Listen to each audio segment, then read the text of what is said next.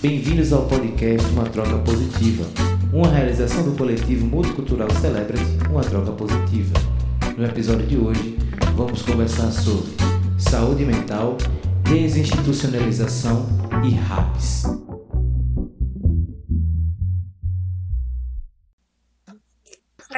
a cada fala de, de Lanúzia, eu vou tentando complementar com uma, um relato de experiência. Quando Lanúzia fala né, do, da mudança no processo de trabalho no Hospital de Custódia, eu tenho a grata satisfação de ter participado de alguns processos de desinste, quando, na realidade, nós iniciamos com uma transinstitucionalização, porque quando eles saem do Hospital de Custódia para o Hospital João Machado, eles não foram desinstitucionalizados, eles continuam com restrição de liberdade né? A nossa luta é para que a, a restrição seja substituída pelo gozo da liberdade, mas não deixa, pelas questões até de, de infraestrutura mesmo, é, de ser um passo. Quando ele sai do custódia, você que conhece as duas estruturas, Lanús, acho que concorda comigo, de estrutura física mesmo, né? Já dá uma melhorada. Mas um dos casos do, do assim, para resumir, do custódia, é, que muito me encantou foi que nós temos um usuário, que ele é de Macaíba, é, ele veio do hospital de custódia, tinha perdido a referência familiar, foi para moradia assistida. E o nosso projeto terapêutico singular era para que ele começasse a, a começasse a, a, fazer um trabalho com ele em liberdade, para ele ele tinha uma boa autonomia, para que ele pudesse sair, resolver as coisas dele e voltar para o hospital até que surgisse uma terceira residência para ele ir. Mas um dia nós fomos a Macaíba visitar a avó que a gente percebia que era a pessoa da família que ele tinha um melhor vínculo. E aí, eu com esse meu jeito que vocês já viram, que eu falo bem nordestinês mesmo, né, bem, bem solta, eu cheguei assim para casa da avó e disse, a senhora mora só nessa casa? Que tá um cantinho aqui para Aguinaldo morar senhora, com a senhora? Um seria companhia do outro. E daí ela falou, aqui não, porque aí, aí me mostrou a casa com muita gentileza, ele, ele comprou uma louça para levar para a avó de presente, mas a mãe dele tem um terreno ao lado da casa dela e ela disse que doava esse terreno para ele construir. A, ela não tem como construir. Mas quando ele saiu do hospital de custódia, é, pode ser repetitivo, mas se vocês não sabem, quem está no sistema prisional, eles não têm direito ao benefício né, de prestação continuada da LOAS. Embora exista no senso comum essa história de que a gente paga salário de preso. Isso é fake, certo? As pessoas que estão no sistema prisional, que recebem o auxílio reclusão são aquelas que são contribuintes da Previdência, nenhuma mais, certo? Então, nesse tempo que ele estava na moradia, a gente conseguiu acesso ao benefício, fizemos poupança, certo? E ele construiu a casa com recursos próprios e uma parceria linda que foi feita com um acompanhante terapêutico, que era o estágio de Maurício Cirili, é, que era aluno de Magda de Menstein, e a gente fez uma parceria linda. Tudo que você imaginar, até o sorteio de um livro de Magda de Menstein para ajudar na construção dessa casa, a gente fez. Tivemos colaboração das promotoras, é, participaram do processo de transição dele do Custódia para o, o João Machado. E hoje ele continua em Macaíba. Nesses anos todos, que se eu não estou enganada, acho que foi 2015 isso, porque a terceira residência foi em 2016 e ele já não estava com a gente. Ele hoje continua em Macaíba, teve dois internamentos de 2015 para cá, mas a grande diferença é que agora ele tem para onde voltar e voltar para viver em liberdade. Então eu acho isso assim fantástico. Isso é só para ilustrar como essas parcerias nos espaços é, é, micro elas são importantes. Se a gente não consegue mudar a realidade da forma como a gente gostaria, mas não tenho dúvidas de que ela melhora a qualidade de vida de muitas pessoas. E isso é gratificante. Eu digo digo isso é o melhor salário que a gente pode ter, certo? E a outra coisa, para fechar da questão sociocultural, tem uma coisa bem simples que eu uso. É, eu até brinco, viu, gente? Desculpem meu jeito. Eu digo que psicólogo tem insight, assistente social tem estalo.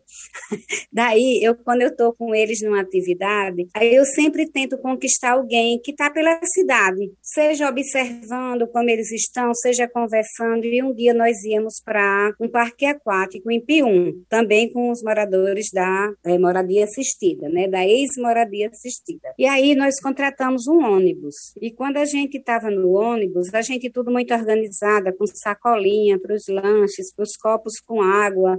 E aí eu cheguei para o motorista, que eu lembro o nome dele até hoje, era seu Hermes. Aí eu falei, seu Hermes, eu queria uma coisa do senhor hoje, além do seu serviço de motorista. Gente, o homem olhou para mim, ele ficou pálido. Eu acho que ele queria, assim, pensou que eu ia pedir para ele fazer alguma coisa com o paciente. Aí eu disse, mas antes de eu lhe dizer o que o senhor vai fazer, eu vou lhe fazer algumas perguntas. O que está achando do nosso grupo? Aí ele já respirou e falou, estou encantado. Nunca vi tanta, interação e tanta organização. Aí eu disse, o que o senhor achou quando ia, quando lhe disseram que o senhor ia fazer com pacientes que de um hospital psiquiátrico. Aí ele disse: eu, fiquei, eu não imaginava nunca que eram pessoas assim. Eu digo: Pois o senhor já fez o que eu queria. Parte dela era me dizer isso, que o senhor já percebeu que elas têm outras potencialidades. A maioria delas estão aqui por questões sociais.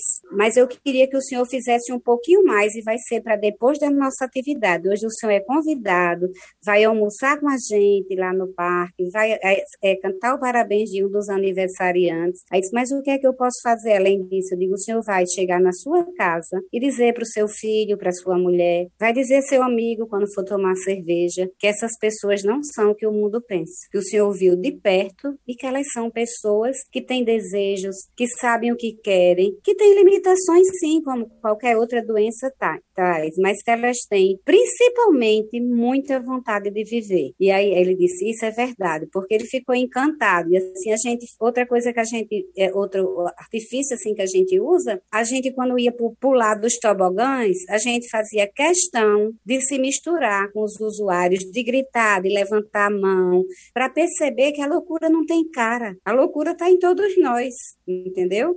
Então, assim, é, é você se despir até da bata, que muitas vezes é um instrumento de poder para você estar tá lá fazendo uma atividade externa, mas você está lá dizendo, eu estou aqui, mas eu sou profissional. Então, a gente tinha todo esse cuidado. Cuidado esse que, com a pandemia, é, nos trouxe muita tristeza. Hoje, quando eu vou trabalhar, eu fico dizendo, meu Deus, eu, a, a, minha nova dificuldade hoje é eu aprender a trabalhar com os EPIs e com o distanciamento. Eu fui acostumada a chegar perto, aos usuários usarem meu telefone, ainda hoje eles usam, mas é no Viva Voz, e aí perdem muito da privacidade, né? É, a gente sai junto para almoçar, eles virem na minha casa, andarem no meu carro, a gente ir para shopping, a gente ir para supermercado, para banco. E com a pandemia, hoje eu tenho que dizer, não tem visita, eu tenho que restringir o direito acompanhante, entendeu? Que usar bata, que eu odeio. Mas, enfim, a gente tem que também ir trabalhando com eles esse novo mundo que afetou a vida de todos nós. E aí, sempre que eu converso, eu digo, olha, para mim também é difícil estar tá aqui de máscara, não poder estar tá tão próximo de vocês, não respeitar o direito à privacidade no telefone, mas a gente não tem nenhuma luta se a gente não tiver vida. E agora a gente deixou um pouquinho nossa chuteira da luta antimanicomial um pouquinho de lado para a gente defender a vida, mas logo logo a gente vai retomar a esse cuidado de liberdade. E assim é, é uma coisa que, que anima, sabe? Porque para eles é muito difícil não ter visita. E, e por falar em visita, para mim foi a parte mais difícil, porque quando eu fiz a, a especialização em saúde mental e atenção psicossocial, é, eu estudei sobre o lugar da família no cuidado. E aí a gente vai vendo que Lanúzia já falou também, né, é, que historicamente é, a família foi, no início, é, é com o alienismo francês, foi convidada a afastar-se do seu ente querido para promover a recuperação, né? Uma outra corrente culpabiliza a dinâmica familiar do adoecimento psíquico. E embora a reforma psiquiátrica traga a proposta de corresponsabilidade no cuidado, a gente não conseguiu, por N motivos, estreitar os vínculos familiares da maneira que a gente gostaria. E aí vem as questões sociais, de pessoas que precisam trabalhar e não tem com quem deixar, que não tem acesso à consulta, que medicamento falta, né? Né? Mas, assim, foi um trabalho que eu sempre me dediquei muito, foi nesse resgate dos vínculos familiares. E aí, hoje, a gente tem que dizer para a família que não pode visitar. Mas eu acho que é mais um desafio que a gente está conseguindo superar, porque se a instituição não tem hoje é, um celular para que a gente atenda todas as pessoas, é, a maneira que eu encontrei para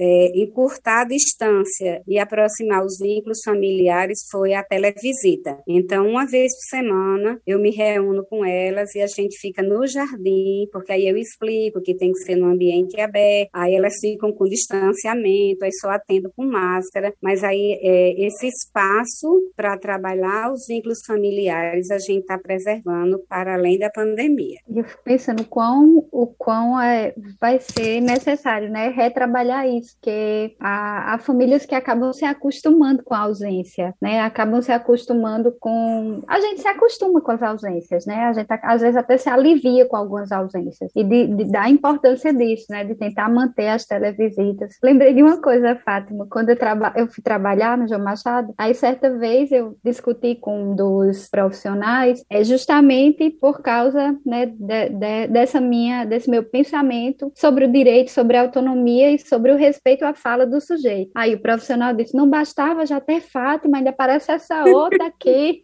ah, Maria, já basta Fátima Couto. Aí quando ele falou, eu digo, meu Deus, ele está me comparando, que coisa boa. Então eu estou fazendo meu papel. Eu estou arengando pelo que realmente eu, eu acho certo. Ele falou, agora apareceu essa. E, e, é bom ouvir essas estratégias todas. Mas De isso fato. que você diz, Lanús, essas nossas colocações, elas não deixam, e até a gente, sem estar tá falando, faz com que eles tenham uma abordagem diferente. Eu lembro que uma vez eu estava no repouso, e aí daí eu escutei alguém falando, entra, numa forma mais ríspida com o usuário. Aí eu abri a porta assim, bem calma, e fiz, estão precisando de ajuda? Aí a pessoa fez, entre meu bichinho, amanhã você vai para a quadra.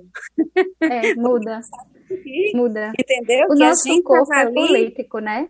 É, exatamente. Então, é, eu digo, são nesses pequenos gestos, nessas pequenas ações que a gente faz com que mude né, a vida das pessoas e com que elas passem a ser respeitadas. O nosso, o nosso corpo é político, né? a nossa existência é política, a nossa fala é política, o nosso silêncio é político, e é muito importante saber em que lugar da trincheira a gente está lutando, porque com aí certeza. a gente acha um espaço de identificação para essas resistências que são tão importantes. Enquanto enfermeira, eu sempre tive um, porque você, né, você disse, o psicólogo tem um insight, é, a assistente, a assistente social tem o quê? Um estalo. Estalo.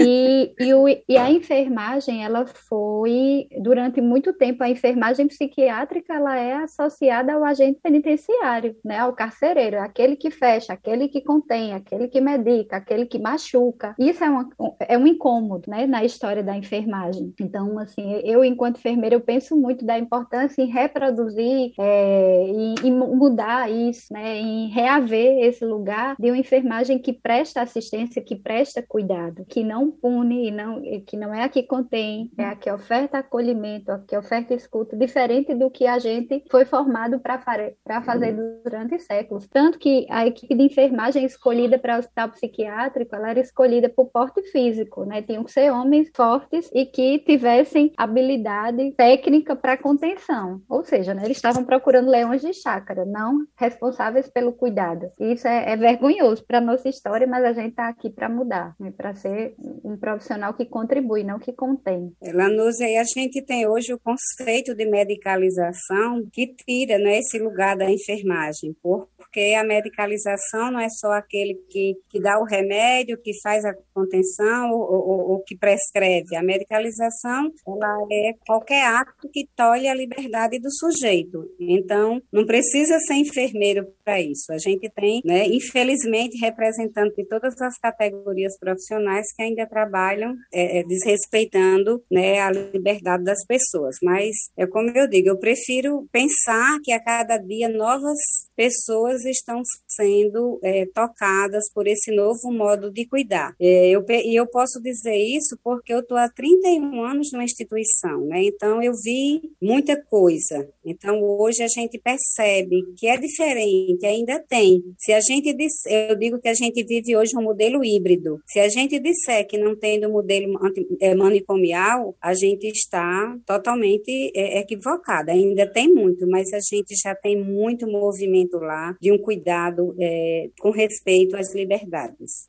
E a educação é tudo, né? A educação no, no, nos bancos da universidade, nas escolas de base, a educação permanente dos profissionais, a educação da sociedade como um todo, é isso que move. Né, que promove mudança e que é, é gradativa ela ainda é muito centrada no hospital, a formação, sabe? A gente, eles pa passam pelo CAPS, passam pelo UOL, mas a maior parte são deles ainda é no hospital psiquiátrico, porque eu acho deveria ter mudado. Com relação a isso, eu tive a feliz oportunidade de, de dar aula agora na residência multiprofissional do UOL, que também ainda é, é, é numa instituição, mas eles vão é, para o consultório na rua, para atenção básica, e, e aí já é um avanço, né? Embora tenha sido a primeira turma agora, a gente vê que a rede é especializada, mas não tem profissionais especializados na rede ainda, mas já é um caminho. Agora já vai ter a, a, a formação da segunda turma e a gente espera mudanças através disso.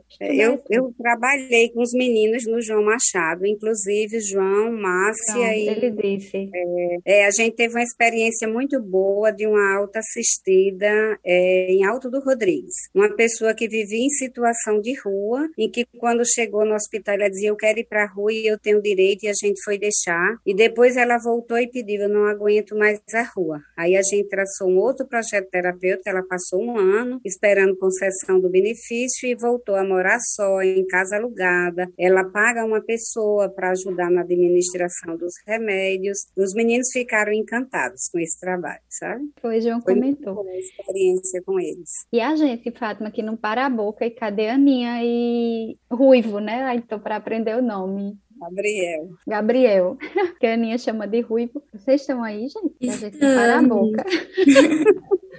Eu ia pensar, será que não gravaram, Lanúcia? é porque eu e Fátima, quando se encontra, fala, viu? Está sendo fantástico ouvir essas histórias, esses, esses momentos, né? Esse compartilhamento, essa troca está sendo muito, muito importante, tanto para a gente como para realmente congregar e conseguir efetivar os nossos objetivos com esse podcast, né? A gente realmente está trazendo informações que possibilitem é, abrir novos olhos para a sociedade, principalmente aqui no Rio Grande do Norte é, esse ponto último que vocês estavam comentando sobre educação, é, ele perpassa muito todos os temas que a gente vem conversando, né? Porque quando a gente vai pensar assistência à redução de danos, quando a gente sai, por exemplo, de um contexto de festa com um paciente que entrou numa crise e que a gente não está conseguindo, porque ele está começando a ter alguns sinais vitais muito instáveis, e a gente chega num pronto-socorro e ele é atendido, e as pessoas que estão lá para acolher e colaborar com essa continuação continuação desse cuidado, essas pessoas não sabem o que, que são drogas, não sabem a diferença do que, que é LSD, do que, que é MDMA. Isso fala muito dessa formação, né? De como que a gente está formando essas pessoas para esse cuidado. E se elas não têm essas experiências, se elas não passam por um CAP, se elas não passam por esses outros espaços, é muito mais complicado a gente fomentar essas outras dinâmicas do, do existir no mundo, né? Porque, tipo, as drogas não vão parar de existir essas questões do que, que é essa saúde mental. É bem, né, como que a gente realmente precisa fomentar políticas de cuidado e de educação, né? E pensando até que a redução de danos, ela não é só isso de da ação, né? Ela está no antes, no durante e no depois. A gente está na educação para que as pessoas, não é que elas não deixem de usar a substância, mas que elas saibam como devem usar, em que momento, né? Se devem usar ou não, e no momento de usar, como deve usar, e se por um acaso desenvolver algum sentimento ruim, ou então alguma coisa que desequilibrou aquele processo psicomental, ele possa ter o cuidado também é, coerente, né? Não um cuidado de opressão, mas de acolhimento muito. E eu queria também comentar uma coisa que vocês falaram sobre essas pequenas vitórias, né, das pessoas que saem desses contextos. Na semana passada, é, uma paciente, acho que ela é paciente, ela estava privada de liberdade há muito tempo lá no João Chaves e essa semana ela foi encaminhada para o João Machado, onde ela realmente deveria estar sendo cuidada, né? E aí vem essa possibilidade de realmente se reinserir à sociedade, né?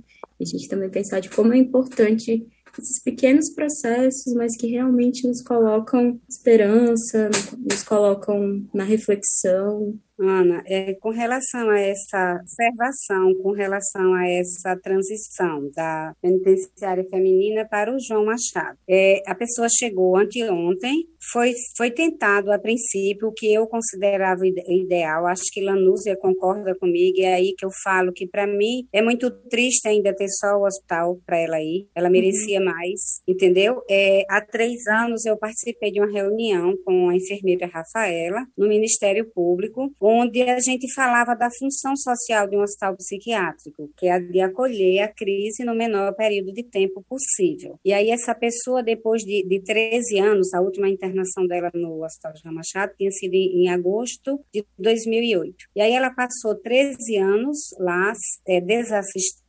Teve, é, depois dessa reunião, foi feita uma pactuação com o Ministério Público de que o município de Natal, através do CREAS Norte, da atenção básica lá, é na, na Zona Norte, eu não estou lembrada bem o, o bairro, o CAPES Oeste, né, que é quem dá é, assistência aos moradores da região da, da Zona Norte, que eles ficassem fazendo um acompanhamento. Infelizmente, esse acompanhamento não foi feito de uma forma adequada. É um dos motivos foi a pandemia, né, que aí através atravessou muitos processos de trabalho e, as coisas não aconteceram como deveriam. E ela foi para o hospital ontem, anteontem, foi transferida para a enfermaria é, ontem, e já hoje eu tive no grupo é, relatos de que ela já agrediu três pessoas, três usuárias. E assim, a minha preocupação é, a gente deveria ter feito uma transição mais bem feita, você está entendendo? Porque hoje uma das pessoas que ela agrediu foi uma gestante. E aí a gente tem que sonhar caminhar, mas com o pé bem fincado no chão. Eu acho que a gente tinha, inclusive ontem eu tive uma reunião, eu participo dessa equipe, é, propondo que o, o, CREAS e o CAPES vão para dentro do hospital para construir esse projeto terapêutico junto com a gente. Porque, assim, é, só a transição não dá conta do caso. Tem que ter bem mais do que só a mudança do espaço físico. Você concorda, né, Lanusa? Inclusive, é, o que eu tenho visto como avanço no hospital de custódia é que essa construção do processo terapêutico, assim, relativo, né? Porque é impossível você pensar em processo terapêutico dentro de uma instituição com normas tão rígidas como um presídio, né? O hospital de custódia chama hospital de custódia, mas é um presídio. Mas essa discussão que eles têm feito com a rede, é antes, muito antes do processo de deshospitalização, é que tem conseguido segurar esses ex-internos no território, porque de fato, né, uma pessoa que está tantos anos sendo violentada, negligenciada pelo Estado, pela sociedade, é o que ela aprendeu. Claro que ela vai reproduzir isso.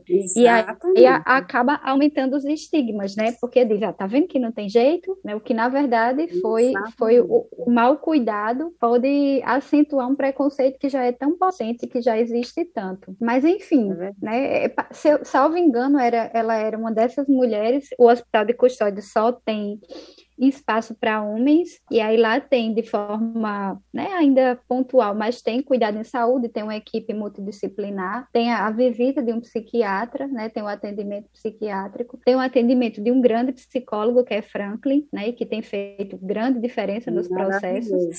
Franklin participa dessa transição com, com é. aos que foi para o João. E aí, mas, assim, né, o mesmo não ocorre com ela, né, o mesmo ocorria na penitenciária feminina. Eu eu, eu, eu, eu trouxe essa situação que hoje a gente comentou no grupo, não para que a gente desista, mas para mostrar que, que não é tão simples essa transição. Que certamente, se ela tivesse sido assistida lá, tivesse sido feita a aproximação da equipe do João visitando lá, que essa era a proposta inicial do pessoal do CAPS ficar indo, e até foram algumas vezes. O CREAS Norte deu uma assistência boa, mas pela pandemia ficou a desejar desejar e aí a transição não foi tão bem pensada. Então nós temos mais esse desafio. Sabe algo que me remete quando eu penso no caso de uma mulher, né, estava numa instituição prisional, é como essas lutas da gente, elas são é, imbricadas umas nas outras. Não é possível a gente ser antimanicomial e também não ser antiproibicionista e não ser e não discutir racismo estrutural e não discutir e não ser feminista, porque são uma série de violências que casam com outras violências. Quando na minha vivência no mestrado, eu me deparei com um machismo tão tão grande que eu não me dava conta. Os homens que cometem delitos, sejam eles em decorrência de transtorno mental ou não, eles ainda têm um mínimo né, de vínculo familiar. É fato que você passa numa penitenciária e a visita íntima roda, né? No dia de visita íntima tem filas e filas de mulheres que vão suprir afetivamente, sexualmente, às vezes financeiramente seus parceiros. O mesmo não ocorre com as mulheres, né? Então, provavelmente às vezes essa, essa, mulher ela foi abandonada por toda a família, aí pelo Estado, pela sociedade, tão violentada, tão violentada que no mínimo, né, quando tem essa ruptura, é, ela só vai reproduzir o que aprendeu. E aí eu penso muito nisso. A gente luta pela reforma psiquiátrica, né, pela uma sociedade sem manicômios, mas ao mesmo tempo tem que ser antiproibicionista, tem que, tem que lutar pelo direito da população LGBTQ+, e, e tantas as outras siglas, porque são é, lutas que caminham muito juntas e violências que também são muito unidas, né? Que estão bem, bem pegadas uma na mão da outra. A questão é indígena também, né? Bem importante é. a gente também. É, são então, vários processos de violência que o Brasil se desenvolve que acabam estando super presentes nos processos de cuidado, nas dinâmicas que a gente vai desenvolvendo enquanto sociedade, enquanto né, esse hábito do, de troca de viver. E realmente é um processo bem intenso. A é... população indígena, inclusive, é extremamente sofrida né, nessa perspectiva do alcoolismo, né, e do acesso e dos impactos que o álcool e, e outras drogas têm, por toda uma questão cultural, né, não orgânica, mas cultural. É uma população que não tem acesso a determinados serviços e que deles foi tirado tudo que para eles é valioso. A gente, a gente tem uma relação com a terra muito diferente, muito de exploração. Eles não, é de coparticipação, né, de eu sou a terra, eu sou a, esse ambiente que eu vivo e foi retirado. Deve ser uma dor imensa. É claro que quem suporta viver numa dor tão grande? Cada um, né, na sociedade vive dopada, a gente não suporta viver na dor e vai buscando outros subterfúgios, como é, não compreender essa dor e essa busca por substâncias para amenizar, né, tal dor. É realmente um fato a ser pensado. Interessante dessa questão aí da dor, né? A gente vem conversando muito sobre isso, de como a gente vive num processo de de medicalizar muitos sentidos, né? A gente não pode chorar muito por muito tempo, a gente também não pode ficar muito feliz por muito tempo. Tudo por muito, assim, tá, tem alguma coisa errada. A gente tem que estar tá sempre nos controlando, né? E quando você pensa toda essa população indígena que tinha uma liberdade e que até em suas práticas, né,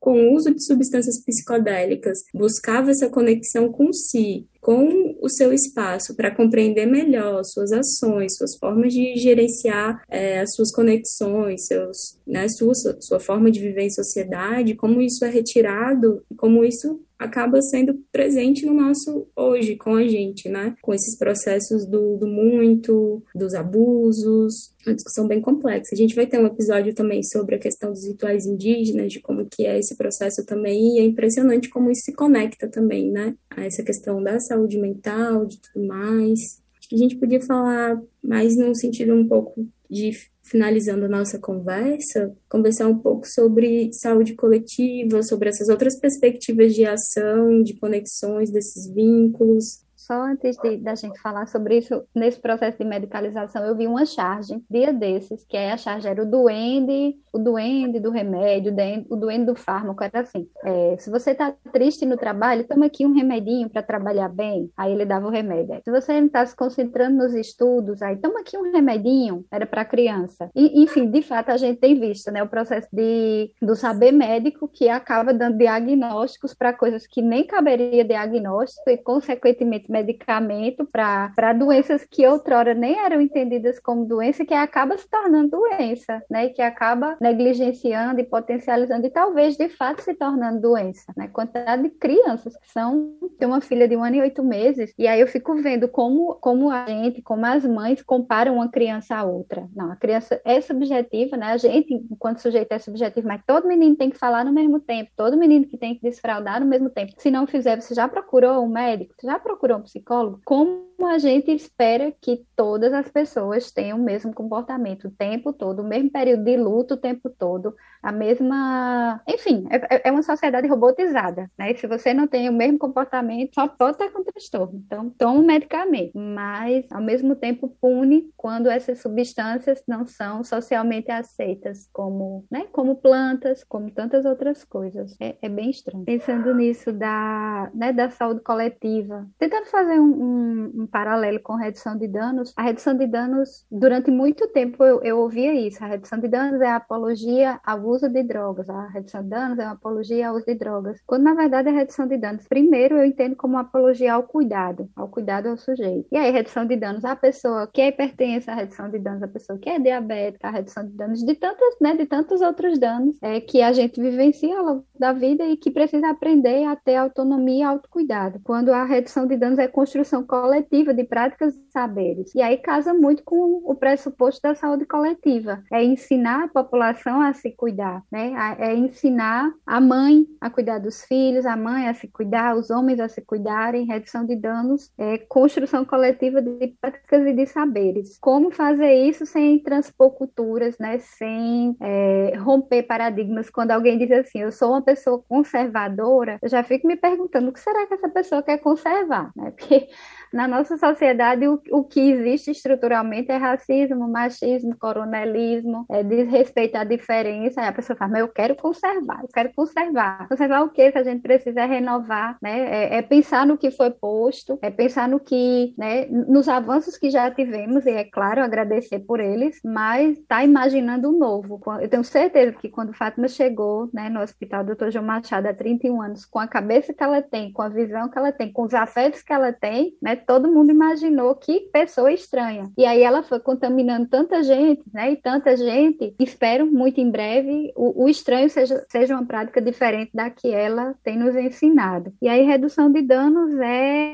penso muito, né? Fui muito influenciada pela leitura de, Ana, de Antônio Neri, Antônio Neri Filho, que é saber que a relação com a droga não passa só pela dependência e é manter o foco no sujeito, na pessoa, né? É, a cura também vem da pessoa. A cura vem do comunismo Nise da Silveira também falava, né? Os processos de cuidado, os processos de terapêuticos vêm do sujeito que está precisando disso. E aí é o que, o que nos cabe enquanto profissionais, que também temos que pensar nos nossos próprios processos terapêuticos, independente do uso ou não de substância psicotrópica, de respeitar e ouvir. Aí, aí a pessoa com transtorno mental e a pessoa com transtorno mental decorrente de álcool e outras drogas, ela foi historicamente não ouvida, né? Ela foi não escutada Fátima, com certeza, tem muitos exemplos né, de fala de usuário, fala de paciente, fala de sujeito que era tida né, como mentira, como invenção. A redução de danos pensa diferente. O sujeito existe, a fala dele é importante e é a partir do querer dele, né, que pactuado e orientado pelo um profissional de saúde, a gente consegue pensar melhorias. Além do mais, eu penso também que a nossa formação profissional é muito vaidosa. Então, a gente quer doutrinar, quer sugerir, quer que o usuário acate, né, sem, sem pestanejar, seja obediente. Mas o pressuposto da redução de danos é que seja mutuamente viável e que as propostas terapêuticas venham de quem precisa desse cuidado. Então, eu, eu penso também que a redução de danos é diminuir a vaidade do profissional de saúde para se predispor a ouvir, para se predispor a traçar com a coparticipação. O que você quer? Uma, uma frase que eu tenho sempre, e que eu tinha muito, né, na época em que eu cuidava, eu, era, eu trabalhava no setor de álcool e drogas, né? Fátima era da moradia assistida e eu era enfermeira que sempre estava de plantão na antiga enfermaria de álcool e drogas, que hoje não existe mais. Quando eu estava conversando com os usuários, eu sempre perguntava qual o teu sonho. Eu acho que a partir do sonho do sujeito, é do objetivo dele que a gente imagina alguma possibilidade terapêutica, mas aí é do dele e não do meu, né? É do pressuposto dele, é da moral dele, é da, da compreensão dele e não do meu pressuposto moral, do meu pressuposto religioso, da minha compreensão política. Então, é, em síntese, eu penso que é mais ou menos isso. Sim, uma das coisas que todos os meus professores né, na psicologia colocam é isso. Todos os textos que vocês forem ler, todas as coisas que vocês forem analisar, comecem a fazer o exercício de tirar a moral que vocês têm, o pressuposto que vocês têm, porque vocês vão se debruçar pelo contexto do outro, não pelo seu. E é o outro que está falando, e é a história do outro, é o contexto do outro pedindo um aconselhamento, uma ajuda, não a sua, né? Então é bem importante esse processo dentro desses profissionais que trabalham com isso. É, eu estava aqui olhando minhas anotações e aí eu queria fazer mais uma perguntinha, porque eu lembro que Fátima falou que a gente tem um gargalo muito forte em relação aos espaços de acolhimento à crise. E aí eu fiquei aqui, como seria um espaço de acolhimento à crise? Crise para vocês, assim? O que ele tinha que ter para ele realmente ser potente? Algumas características que perpassam não só o espaço físico, né? Mas o que mais a gente poderia imaginar para esse, para esse espaço aí? Eu penso que, para além de um espaço físico que, que não esteja vinculado a uma instituição de longa permanência, profissionais que estejam é, coesos com os pressupostos teóricos, éticos, culturais da reforma psiquiátrica e da redução de danos. Tem um, um enfermeiro do, do João Machado, que eu nunca vi criar tanto vínculo, e Fátima sabe bem quem é, com os usuários. Ele tem um, uma possibilidade de criar vínculo muito grande. Eu lembro de um ensinamento que ele me deu. Ele falou: no pronto-socorro, façamos o possível para ele não entrar e ser internado, para receber o acolhimento, o atendimento e não entrar, para não dar tempo né, de quebrar vínculo e dele ganhar o estigma de estive internado. Então, eu acho que os profissionais precisam é, de um acolhimento, estar com essa formação bem delineada. Aqui é espaço de escuta, de atendimento, né, de orientação para os dispositivos da rede de atenção psicossocial e não para dentro do hospital. Ao contrário disso, também via muitos profissionais que diziam assim: bota para entrar logo, para não nos dar trabalho, medica o quanto antes. Quando o paciente estava estável, dizia assim: deixa aqui, porque se esse paciente estável sair, vai vir um para nos dar trabalho. Então, realmente, a formação profissional é muito importante. É né? uma pessoa que consiga direcionar, que consiga dialogar dialogar bem com a família, que consiga orientar a família neste manejo, é, não institucionalizando. E aí, né, para isso tem que ser uma equipe de fato, não só multiprofissional, mas uma equipe que trabalhe junto. Porque às vezes a assistente social tem um discurso, o psicólogo tem outro, o enfermeiro tem outro, o profissional médico, que infelizmente ainda, né, é, que tem um poder sobre o diagnóstico e internamento do paciente, tem outro pensamento. Então, uma equipe coesa que consiga trabalhar, né, alinhada, vai fazer toda a diferença neste acolhimento e no itinerário desse sujeito, orientando para que o itinerário seja para a rede comunitária e não asilar, penso eu. É só complementando o que Lanúzia disse, a gente teve uma experiência muito boa de, uma, de um espaço de acolhimento no João Machado, era até a Aneloá, que hoje é nossa coordenadora de saúde mental, que discutia com a equipe os processos de trabalho. Era, muitas vezes, era você escutar e redirecionar o caso para o território, mesmo antes, isso que o nosso colega já dizia, dele ser atendido e medicado e rotulado, entendeu? Muitas vezes a gente conseguia resolver aquela situação e encaminhar da melhor maneira sem que ele nem passasse pelo atendimento médico, porque muitas vezes o que ele queria era uma orientação de onde procurar ser atendido e é, na falta de conhecimento de outros serviços ele procurava hospital psiquiátrico, né, o hospital tradicional. Mas a gente fala também, quando na minha fala eu falei, da dificuldade dos serviços extra-hospitalares de lidarem com a crise. Quando a gente fala na crise, ela envolve vários outros setores, mas vários outros fatores. Mas o que eles têm mais dificuldade é com a agressividade. Quando tem os impulsos agressivos, as próprias pessoas da rede extra-hospitalar ainda acham que o lugar é o hospital psiquiátrico, entendeu? Só que nessa concepção do acolhimento, é, o acolhimento à crise é muito mais do que acolher só a agressividade. É acolher o sujeito com suas angústias, né? Que vai muito além. Às vezes ele nem ele está calmo, está orientado, mas está num sofrimento intenso e que precisa ser acolhido. Perfeito.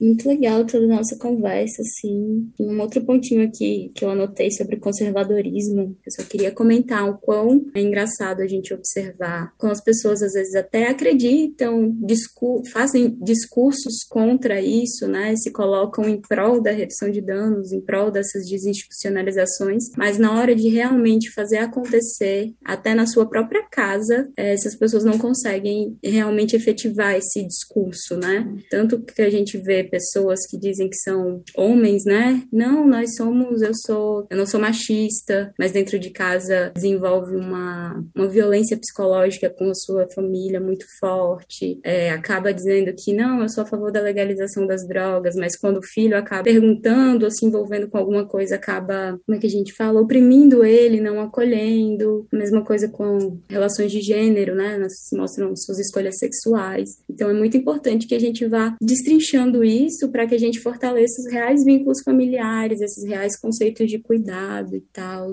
de realmente de um equilíbrio de uma saúde mental, porque ela realmente ela tá é um conjunto, né?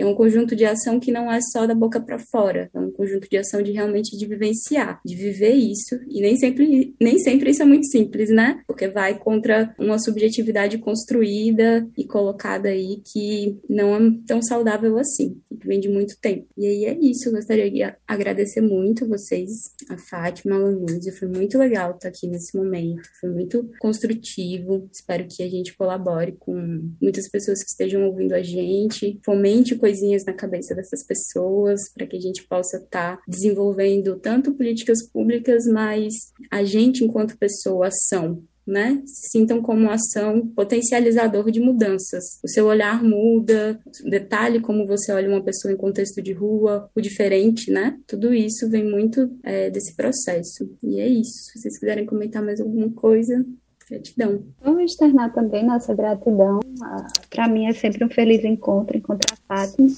É, obrigada a Gabriel e a Aninha pelo convite e espero que de fato né, esse projeto tenha, tenha boa repercussão e que a gente possa né, ir contribuindo com os outros, aprendendo com os outros para ser cada vez mais resistentes, né? mais potentes e transformadores também. E aí realmente é uma transformação interna, né, de dentro para fora. É só obrigada. É, também quero agradecer tanto pelo encontro. Eu e Lanúzia, a gente já começou a se encontrar antes, do, antes da abertura da reunião, porque a gente sempre tem essa afinidade. É sempre muito bom, Lanúzia, conversar com você. A gente até tinha pensado que ia ser rápido, mas já são quase duas horas de reunião, mas eu nem senti passar. Obrigada Obrigada, Ana, pelo convite, pela confiança, Gabriel. E assim, dizer a vocês que o que mais me entusiasma nisso é saber que tem pessoas jovens como vocês, eu tenho praticamente de tempo de hospital psiquiátrico que vocês têm de idade, pensando cuidado em saúde mental. Podem ter certeza que quando eu me aposentar, não vai ser agora não, viu gente? Ainda tem uma energiazinha, tá em boas mãos. E eu vou estar lá, se não como profissional, mas como militante sempre. Nossa, muito obrigado, viu, Fátima? Muito obrigado, Lanúzia. Foi um, uma grande conversa que a gente teve hoje, né? Super potente e agradeço de coração pela participação de vocês também, tá bom? E vamos seguindo juntos, realmente, né? É super importante as nossas conexões, né? Para que a gente possa estar tá construindo e também propagando, né? Esses saberes, né? Para o máximo de pessoas possíveis, porque realmente, né? Essa transformação, né?